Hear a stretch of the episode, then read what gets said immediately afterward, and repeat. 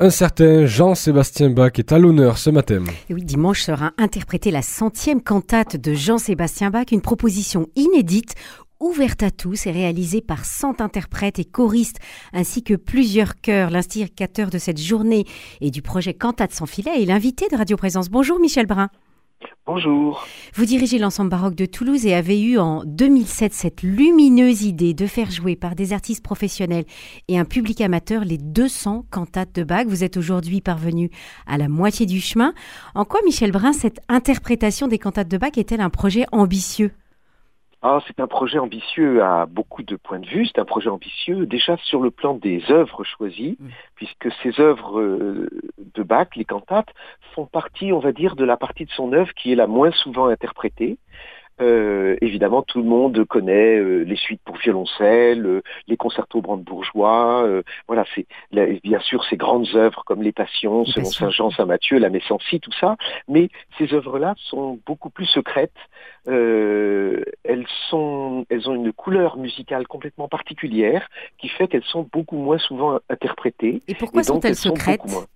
Alors elles sont secrètes tout simplement parce que ça ne sont pas des œuvres de concert. Voilà, les œuvres que j'ai citées, y compris les œuvres religieuses comme les Passions, ont été conçues pour être données dans le cadre de concerts, alors que les cantates, elles, elles ont été conçues pour être données dans le cadre de la liturgie, la liturgie luthérienne qui prévalait en Allemagne au temps de Bach.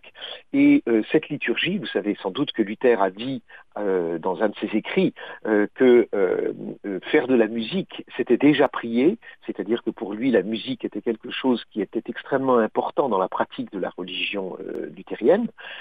Et donc, il était euh, de coutume que la liturgie soit scandée par euh, des, pièces musicales qui étaient composées sur un livret imposé au compositeur et qui reprenait donc évidemment les, les comment dirais-je les, textes, du jour, les textes. Voilà, les mm. textes du jour, voilà, qui, qui visaient à les mettre en valeur. Donc, et donc, euh, euh, ces œuvres n'ont pas été conçues du tout par euh, Bach pour être données en concert, mais pour être données dans ce cadre-là. Et donc, de ce fait-là, elles ne passent pas très bien en concert, pour tout dire, parce qu'elles n'ont pas le côté brillant. par exemple, elles se terminent par un choral, qui est une simple petite chanson, on pourrait dire, harmonisée de manière extrêmement simple, alors qu'évidemment, un final de concerto ou un final de symphonie est fait pour emporter l'adhésion, on va dire. Mmh, plus brillant peut-être. Mmh. Voilà, plus brillant. Et donc, euh, ces œuvres sont complètement particulières, elles sont très peu données, il faut reconnaître qu'elles sont presque jamais données en France.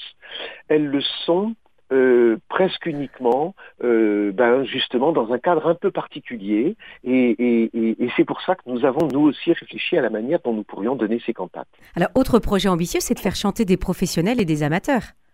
Voilà. Alors, il ne faut pas se tromper. Hein. Les professionnels chantent l'ensemble de la cantate mhm. et les amateurs retrouvent les professionnels uniquement à la fin de la cantate, justement pour ce choral dont je parlais tout à l'heure, c'est-à-dire cette, cette partie musicale, cette mélodie musicale très simple, qui était souvent une chanson populaire, qui était d'ailleurs à l'époque connue probablement de la totalité de la population allemande, souvent une chanson populaire et même parfois une chanson populaire profane, qui au fil des siècles est rentrée dans le cadre de l'Église, donc tout le monde la connaissait. C'est un peu l'équivalent pour nous de nos frères Jacques ou, hmm. J'ai du bon tabac, euh, voilà, qui étaient euh, donc euh, des mélodies extrêmement simples et extrêmement connues. Et c'est cette mélodie du choral que nous invitons le public à chanter avec nous à la fin de la cantate. Mais évidemment, la totalité de l'œuvre, qui est comme toutes les œuvres de Bach, extrêmement, extrêmement exigeante pour les interprètes et chantée par les interprètes professionnels. Voilà, donc c'est avec l'ensemble baroque de Toulouse pour la partie instrumentale et le corps baroque de Toulouse que,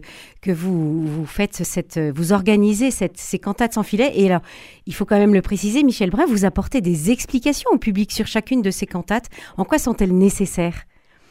Voilà, alors je, vous expliquais que donc nous avions cherché un cadre particulier pour donner ces cantates, puisque, encore une fois, euh, ça ne, sont pas des œuvres de mm. concert, et nous avons tout de suite imaginé, alors un cadre qui est vraiment, je crois, absolument unique euh, dans sa forme, dans sa présentation, qui est de faire une, seule et unique répétition publique, donc, pour monter la cantate.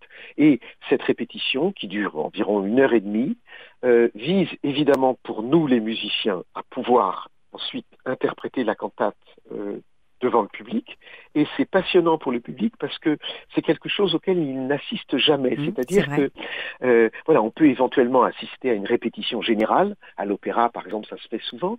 Mais la répétition générale, en réalité, c'est la première représentation. C'est-à-dire c'est la première fois où on enchaîne l'œuvre sans jamais s'arrêter euh, avec euh, ben, les, toutes les répétitions qui ont été faites en amont et qui permettent de donner l'œuvre, on va dire, de manière normale. Mmh. Vous voulez dire que cette répétition, elle est interrompue là, quand vous avant voilà. Les cantates en filet voilà, cette répétition, elle est interrompue, c'est-à-dire que tous les musiciens et choristes qui se retrouvent pour interpréter la cantate ont eu et travaillé la partition chez eux, mais par contre, c'est la première fois que, à chaque fois, c'est la première fois que nous jouons ensemble.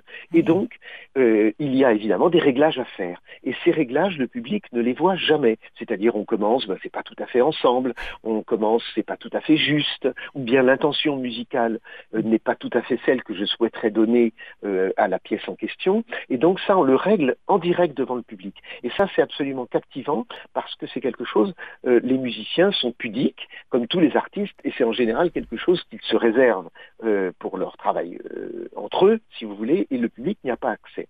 Et puis la deuxième chose, qui est très importante aussi, c'est le fait que, comme ces œuvres sont composées sur des textes, euh, qui ont été imposés donc aux, compositeurs. Souvent d'ailleurs, à l'époque, le texte et le librettiste étaient considérés comme plus importants que le compositeur. Ah C'est-à-dire évidemment, c'était des textes sacrés ou c'était à base de textes sacrés mm. remaniés donc par le librettiste. Le librettiste étant d'ailleurs parfois Jean-Sébastien Bach lui-même. Euh, donc il écrivait aussi, Jean-Sébastien Bach écrivait non seulement la musique mais aussi les textes. Parfois, alors c'est pas systématique. Hein, voilà, c'est, on sait que c'est arrivé un certain nombre de fois, euh, peut-être quand il était en panne de librettiste. Mm.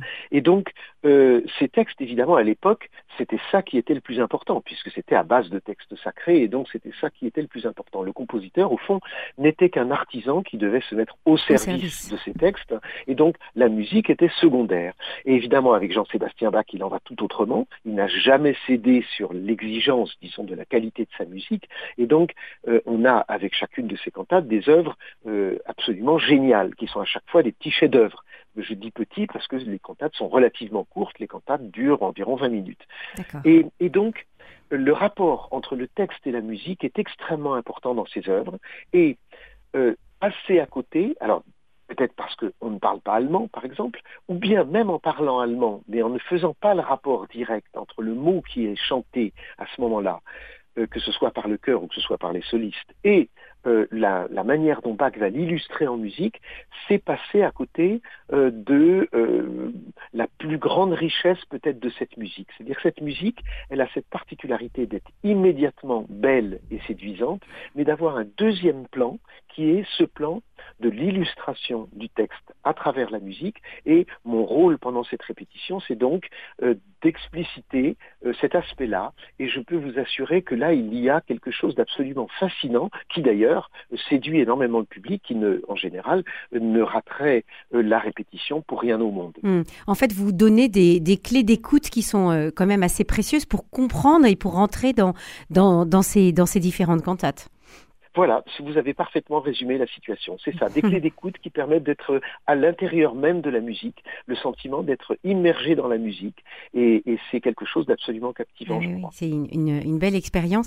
Alors, euh, ce, qui, ce qui me fascine aussi, c'est que Jean-Sébastien Bach devait donc euh, euh, composer ses cantates semaine après semaine, dimanche après dimanche.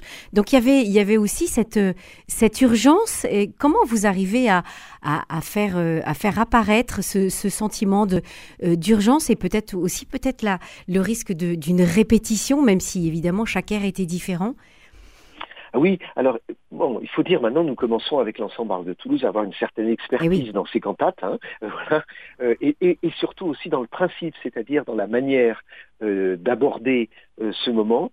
Euh, mais effectivement, bah, c'est pour ça que nous avons appelé le, projet Cantate sans filet. Il y a une part de risque, euh, puisque nous n'avons qu'une seule et unique répétition euh, avant d'interpréter la cantate. Elle est interprétée juste après la répétition. Donc il n'y a pas ce recul que nous avons habituellement en concert, où nous répétons sur plusieurs journées, avec plusieurs répétitions, on peut revenir, remettre euh, les choses sur le métier euh, quand on n'est pas totalement satisfait. Là, il y a ce côté urgence. Et il est très probable que c'est quelque chose qui prévalait déjà à l'époque de Bach, puisqu'il avait euh, une quantité de travail absolument monstrueux à fournir.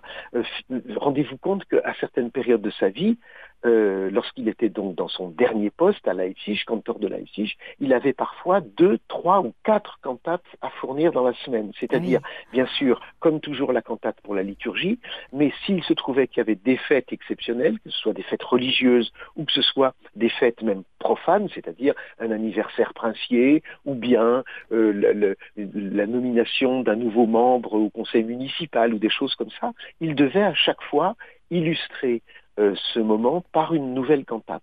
Plus évidemment toutes les tâches qui lui incombaient, qui euh, allaient jusqu'à donner des cours de latin à des gamins qui n'avaient pas beaucoup plus envie de faire du latin à l'époque que de nos jours. Et donc, il avait euh, un travail absolument monstrueux sur les épaules, et donc il était fréquent très certainement que la cantate soit livrée très tard aux musiciens et que donc nous retrouvons un petit peu de cette urgence euh, qu'ils connaissaient eux-mêmes à l'époque, c'est-à-dire, euh, ben voilà, on répète la cantate et puis on va la jouer euh, immédiatement après, parce que ben, comme on a, Bach a, déjà dû en composer deux autres ou trois autres dans la semaine, et ben l'encre est à peine sèche sur la feuille des, des, musiciens, sur la partition des musiciens, et donc voilà, il y, avait cette urgence très certainement à l'époque, et c'est ce que nous avons retrouvé avec ce projet aussi de nos jours. vous, vous, vous avez dit, Michel Brun, que toutes ces cantates étaient des, des petits, euh, des petits chefs-d'œuvre. Est-ce que justement, avec cette, cette dimension d'urgence et, et, le fait de composer à un rythme assez soutenu, euh, ça fait de chacune de ces cantates vraiment euh, une, une œuvre remarquable? Ou est-ce qu'il y en ah a qui sont quand même moins bonnes que d'autres? Alors, si vous voulez, la seule chose qu'on pourrait dire par rapport à leur qualité, c'est que il y a une chose qui est certaine, c'est que dans toutes, il y a au moins un moment absolument génial, c'est-à-dire un moment où Bach a mis la totalité de son génie, la profondeur de son écriture. Euh, ça va être dans telle cantate, ça va être dans tel aria, par exemple pour soprano, ou dans tel aria pour basse, ou dans le chœur d'ouverture, ou etc. Bien. Mais dans toutes, il y a au minimum ça. Mais il y en a certaines d'entre elles, la majorité, la plus grande partie d'entre elles, dont chaque morceau dans un style très différent parce que Bach veillait toujours à alterner les atmosphères pour ne pas euh, euh, tomber dans la monotonie au fil de l'écoute de la cantate. et c'est aussi le propre, le propre de la liturgie de, varier aussi. Oui, absolument, mm. tout à fait. C'était très important de, varier les différentes ambiances, c'est-à-dire par exemple après un grand chœur euh, un peu majestueux comme celui qui ouvre la cantate 100 que nous allons interpréter, mettre ensuite un, un aria euh, très intime, ce qui est le cas dans cette cantate 100, puisque il y a ensuite cet air absolument sublime pour euh, soprano, flûte traversière qui est écrit pour la flûte, alors avec une qui demande euh, au, flûtiste, à la flûtiste en l'occurrence, euh, une virtuosité absolument extraordinaire, exceptionnelle, et, donc il varie comme ça les couleurs. Et donc euh, la majorité de ces cantates sont effectivement dans chacune de ces pièces des chefs-d'œuvre. Et c'est ça qui différencie Bach de tous les compositeurs de son temps. Figurez-vous, il a composé donc, il a composé pardon 300 cantates religieuses. On en a perdu une centaine, on peut estimer que composer 300 cantates, c'est un, chiffre conséquent. Mais voilà, Téléman, lui, il en a composé plus de 2000. Ah Mais simplement, quand on écoute les cantates de Téléman, évidemment, on voit bien que Téléman a respecté à la lettre la consigne qui lui était donnée, c'est-à-dire faire une œuvre utilitaire. Euh, alors, il y a certaines des cantates de Téléman qui sont absolument magnifiques, il y en a beaucoup d'autres qui sont, on va dire, très banales et très courantes, mais lui, Bach, s'est épuisé, vraiment, je crois qu'on peut dire utiliser ce mot, toute sa vie, à ne jamais céder sur le plan de l'exigence artistique de chacune de ses œuvres. Alors vous parlez justement, euh, Michel Brun, de cette centième cantate, la BWV 100, euh, intitulée Ce que Dieu fait, cela est bien fait. C'est celle qui sera donc interprétée dimanche 3 mars. Euh, vous voulez apporter plus de solennité à cette étape et donc vous proposez à tous ceux qui ont participé aux cantates sans filet et puis, et puis à, différentes chorales de se retrouver à 17h à la Hallogrin avec l'ensemble baroque de Toulouse, le chœur baroque de Toulouse et quatre solistes chanteurs. quelle particularité revêtira cette, euh, cette édition. En, une ah ben, minute, Michel Brun. Oui, ben, ben, voilà, vous l'avez dit, hein, c'est un moment extrêmement important qui jalonne donc notre aventure. C'est une véritable aventure que de s'être lancé euh, dans, dans, ce projet. Et donc nous avons voulu faire un grand événement. Il y a plusieurs événements dans la journée, euh, à 11h à la salle des illustres par exemple, euh, au Jésus à 15h. À 14h à la cartoucherie, nous interviendrons nous-mêmes dans la halle de la cartoucherie avec l'ensemble baroque de Toulouse et le chœur baroque. Et effectivement, nous avons contacté tous les musiciens et tous les choristes qui depuis 15 ans ont participé, ne serait-ce qu'une cantate, de passage parfois, hein, et euh, la majorité, la très grande majorité d'entre eux a répondu présent, et donc nous aurons un chœur et un orchestre composé de 100 interprètes sur scène, et effectivement nous avons demandé à beaucoup de chorales de la, très euh, euh, effervescente vie musicale toulousaine de nous rejoindre pour chanter le choral final et aider le public à le chanter. Donc c'est ce dimanche 3 mars en hommage Jean-Sébastien Bach à l'occasion de, la, sa centième contact. Merci Michel Brun. On peut évidemment euh, ici rendre, l'entrée est libre, mais il faut réserver toutes les informations sur www.baroquetoulouse.com. Merci Michel Brun. Avec grand plaisir.